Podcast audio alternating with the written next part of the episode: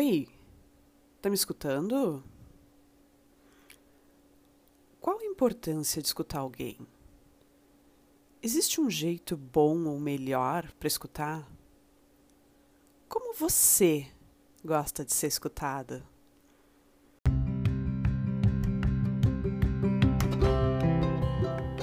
Eu sou Luciene Geiger e eu te convido a estar comigo nesse segundo episódio do Berço, falando sobre o impacto da escuta nos nossos relacionamentos.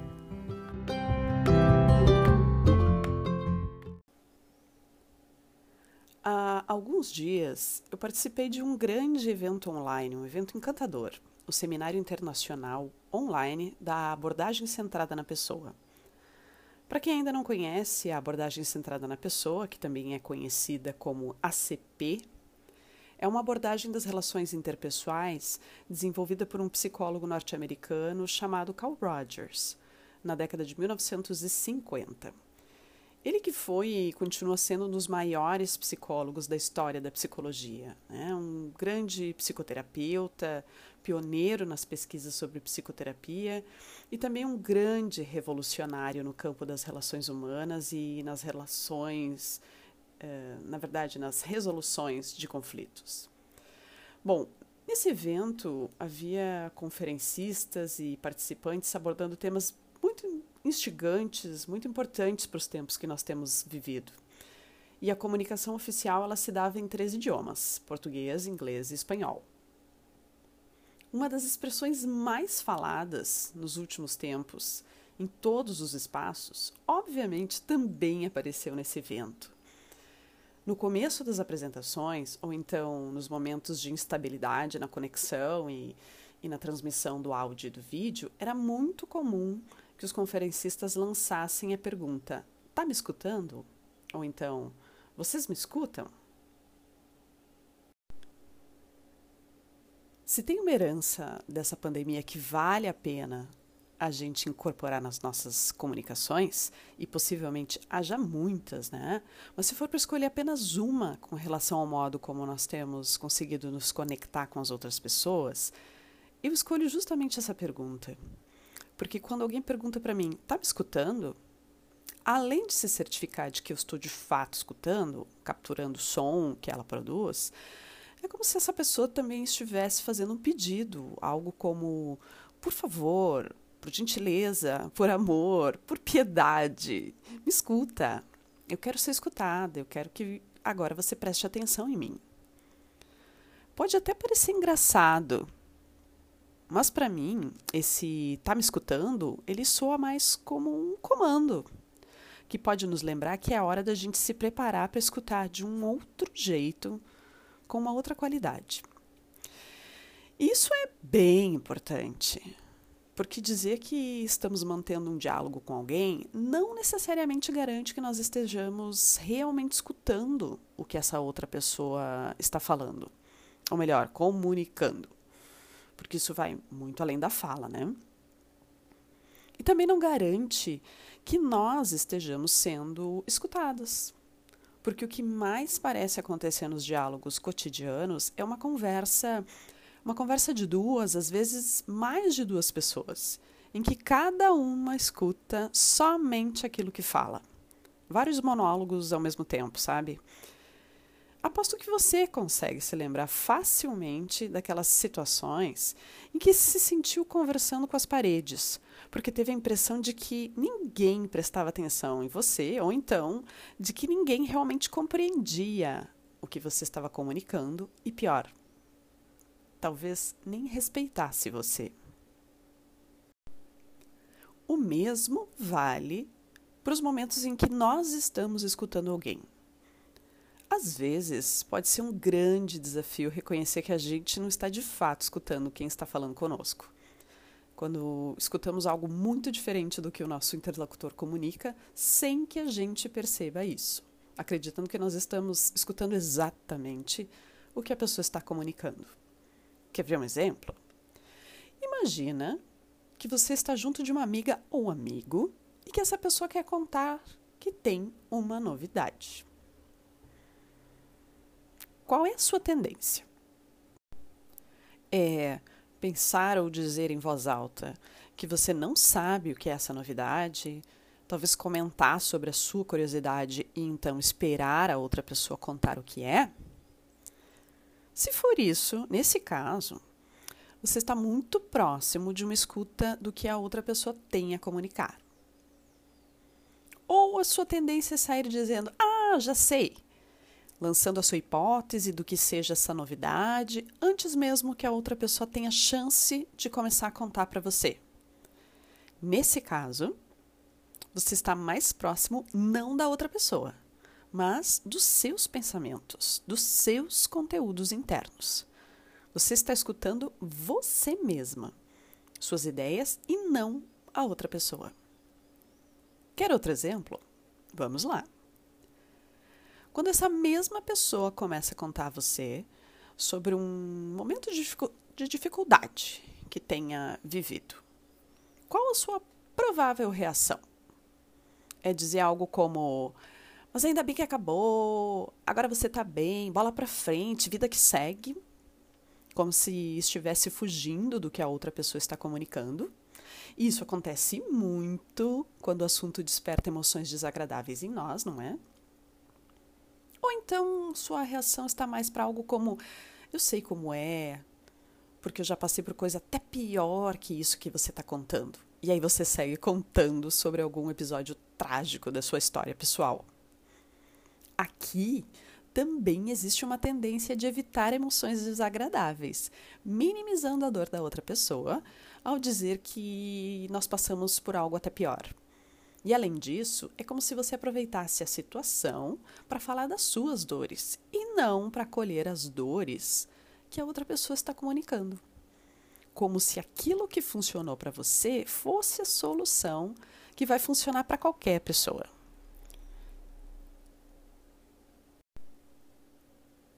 E se esse papo segue com a sua história, interrompendo sua amiga ou amigo, você simplesmente tira o foco da escuta dele ou dela. Ou seja, você deixou de escutar essa pessoa. Então, você tende a fugir do assunto da outra pessoa? Tende a falar mais de si do que escutar a outra pessoa?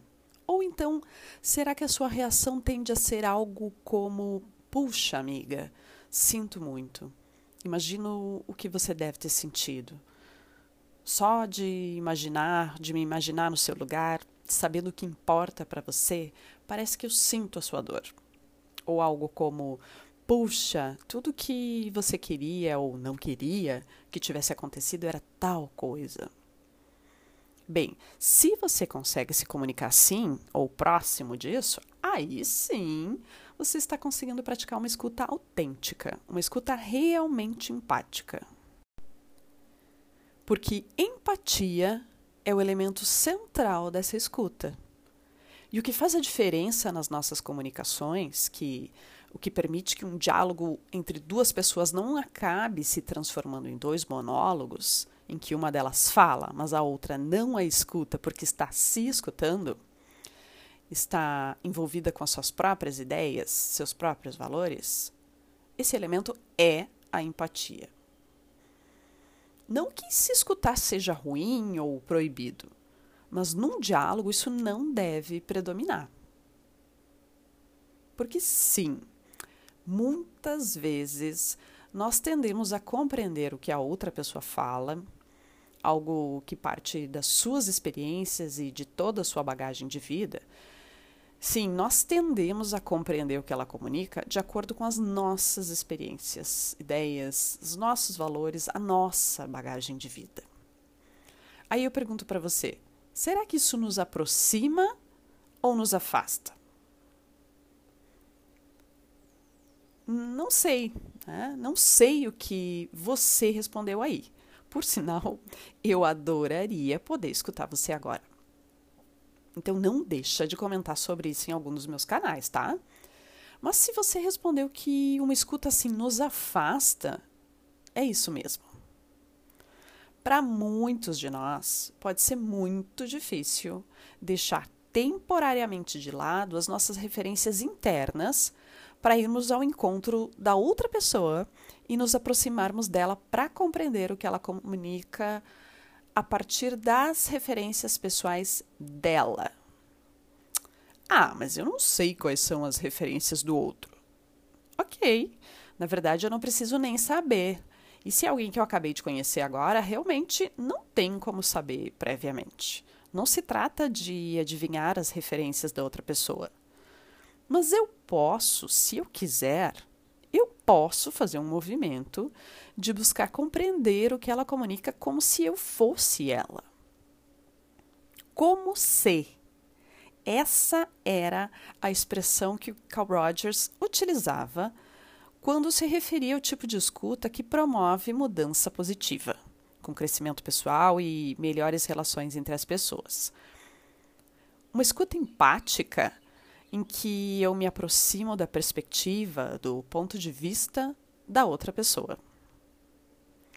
Há mais de 20 anos eu despertei para a importância desse conceito, mas especialmente da, da empatia como, como atitude, não só como conceito. Quando eu comecei a me preparar para realizar os meus primeiros atendimentos em psicologia, ainda na graduação. E vale dizer que Carl Rogers reconheceu e exaltou a importância da empatia já na década de 1950. Então, a gente não está falando de algo novo, não. Embora possa, possa ser novo na vida de muita gente.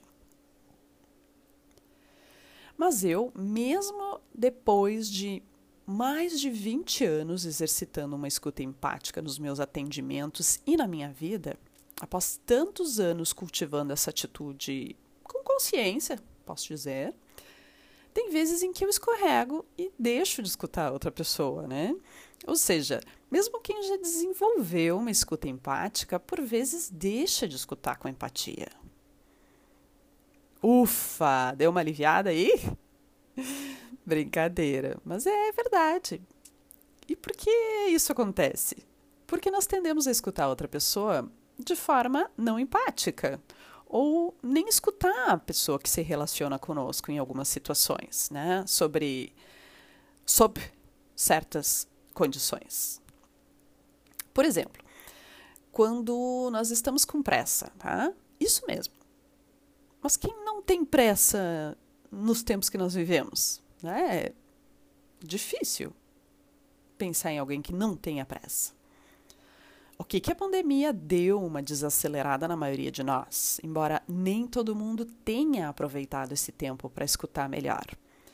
Mas quando nós não temos pressa, nós podemos nos dar o tempo necessário para escutar a outra pessoa com mais profundidade percebendo o que ela comunica pelas palavras, mas também pela linguagem corporal, né? gestual, facial, pela entonação vocal.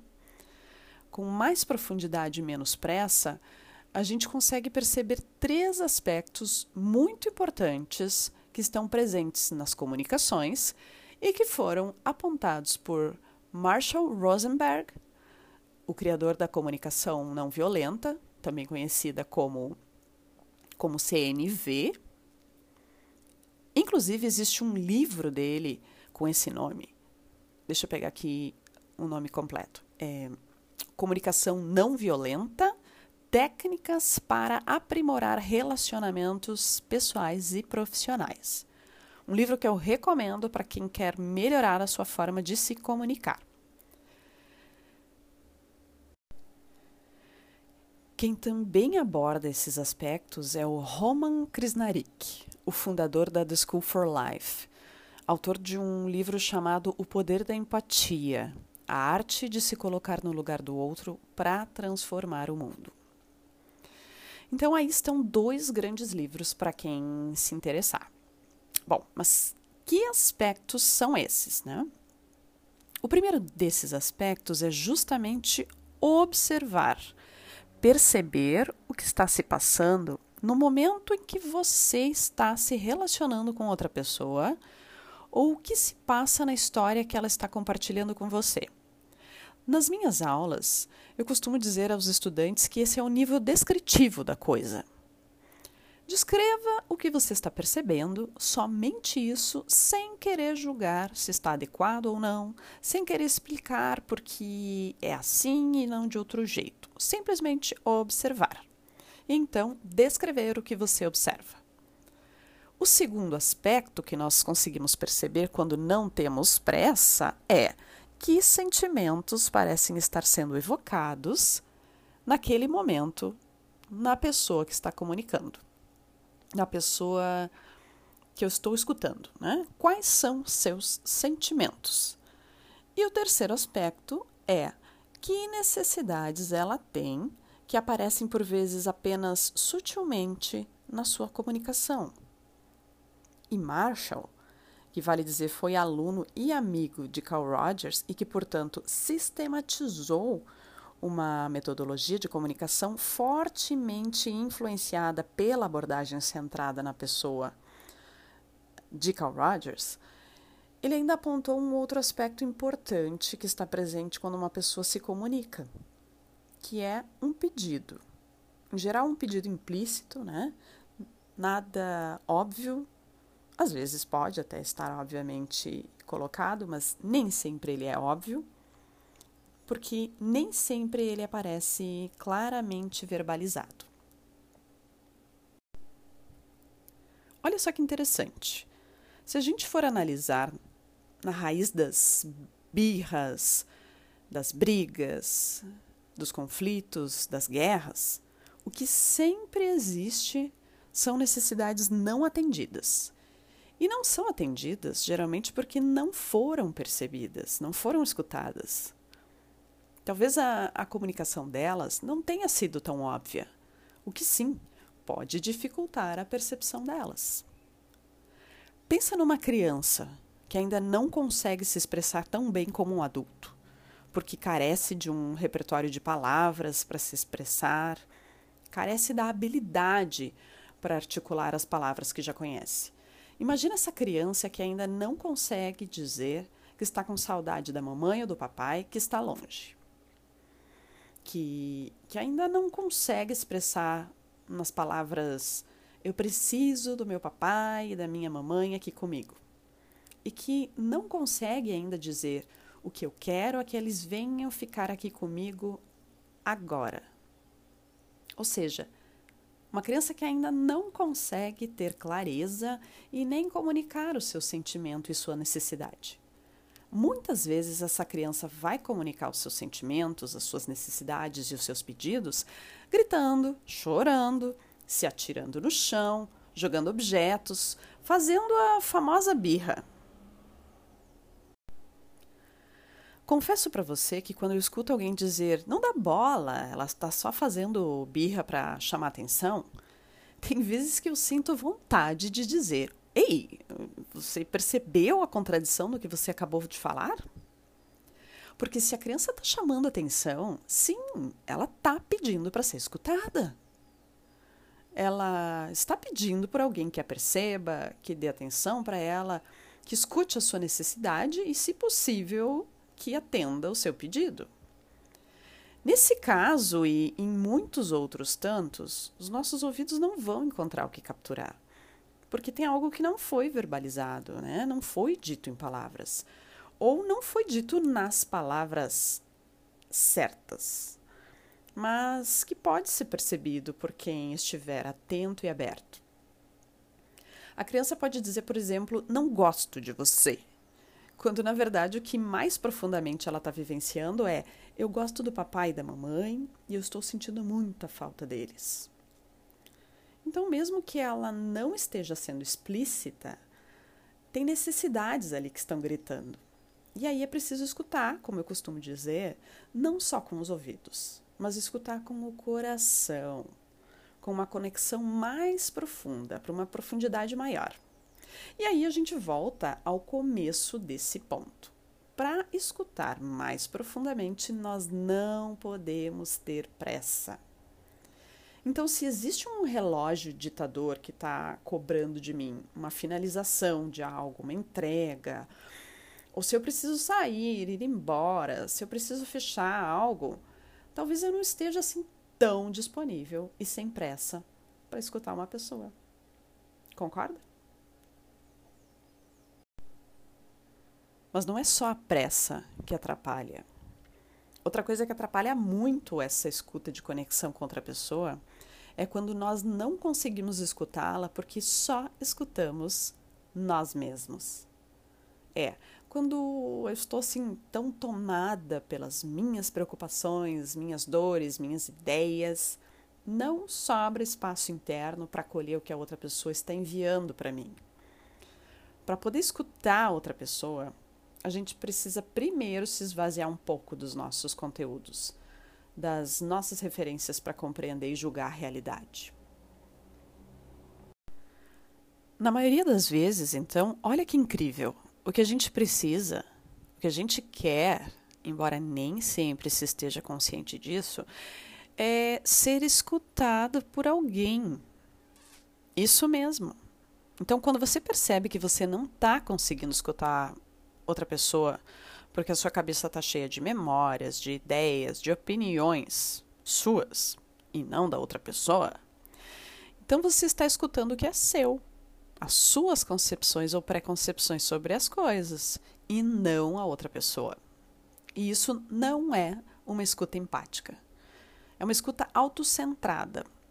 E talvez isso sinalize que você está precisando ser escutada. Porque para receber, para acolher algo, você precisa abrir espaço para isso. Agora imagine uma conversa entre duas pessoas em que as duas estão com uma forte necessidade de serem escutadas. Como é que elas vão escutar uma a outra desse jeito? A tendência é que escutem mais a si mesmas do que a outra pessoa. E essa é muitas vezes a raiz de pequenos e de grandes conflitos nas relações. Mas você nunca me escuta. Mas eles não me escutam. Ninguém entende o que eu sinto e o que eu quero. Essas são algumas frases que expressam a falta que uma escuta empática faz. E mais, além de impactar esse senso de ser e de se sentir escutada, isso impacta o, o senso de valor pessoal que a pessoa tem e que obviamente é impactado por essa, por essa comunicação. Porque quando uma pessoa se percebe sendo escutada com respeito e atenção por outra pessoa, quando ela se percebe sendo escutada sem ser julgada com valores que não sejam seus, ela tende a se sentir como uma pessoa de valor. Não importa o que ela esteja sentindo, ou pensando, ou dizendo, existe ali alguém se mostrando interessada e acolhendo ela. Tem alguém ali que parece compreender muito bem o que ela está vivenciando. Porque é essa a impressão que a gente tem de uma escuta empática. É como, é como se a outra pessoa, a pessoa que escuta, desse permissão para que ela sentisse e pensasse tudo o que ela sente e pensa. Voltando lá para o exemplo da criança, é como se o adulto comunicasse para a criança que está fazendo a birra: Eu vejo que você está gritando, se rolando no chão e parece que você está muito bravo, né? porque só queria que seu pai e sua mãe estivessem com você aqui e agora. Além de mostrar que está escutando ela, o adulto está ajudando a criança a tomar consciência de si, a nomear aquilo que ela não soube expressar de outra forma e por ser escutada com atenção, ela vai mantendo ou recriando um senso de que ela tem valor, mesmo que ela faça coisas que são socialmente reprovadas. Quando você compartilha desejos que nem você mesma ainda aceita em si, quando você conta sobre algo que cometeu e que algo que seja condenado por você mesmo e pela sociedade, quando você fala sobre algo que pode receber censura externa, mas encontra alguém que escute você de maneira verdadeiramente empática, você não se sente julgado. Pelo menos tende a não se sentir julgado. Mas se você se sentir julgado, eu até ouso dizer que você pode estar sentindo seu próprio julgamento como se partisse da outra pessoa. Porque sim, a outra pessoa tem seus próprios valores. Mas numa escuta empática, esses valores são postos temporariamente de lado. São postos em suspensão. numa atitude que nós chamamos de fenomenológica, para poder conhecer você de modo mais amplo e profundamente possível. Bom, eu sei que a gente poderia ficar mais um bom tempo falando sobre isso, mas agora é a hora da ação.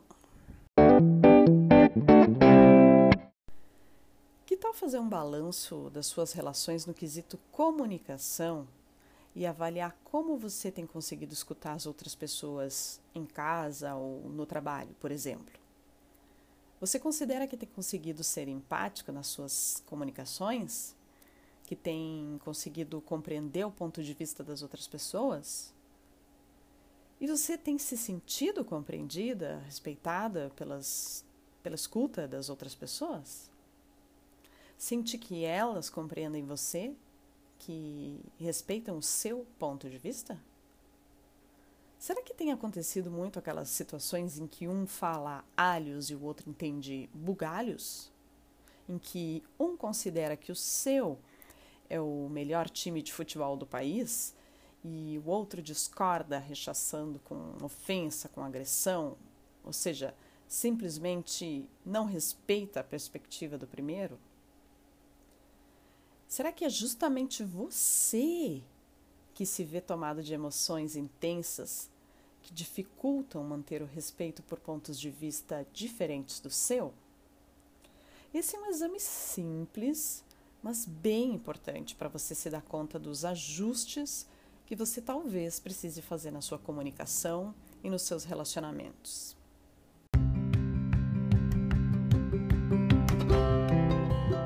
Se você curtiu esse episódio, se ele de algum modo foi importante e fez diferença para você, escreve contando para mim no meu perfil do Instagram, em luciene.geiger, ou na minha página do Facebook, em luciene.geiger.fb. Esse é o meio que eu tenho para escutar você. Aproveite e escreva lá que outros temas podem fazer parte de novos episódios. E escreve também dizendo para mim se você acha legal a gente aprofundar mais sobre os outros elementos da CNV e outros aspectos importantes para a comunicação e para as nossas relações.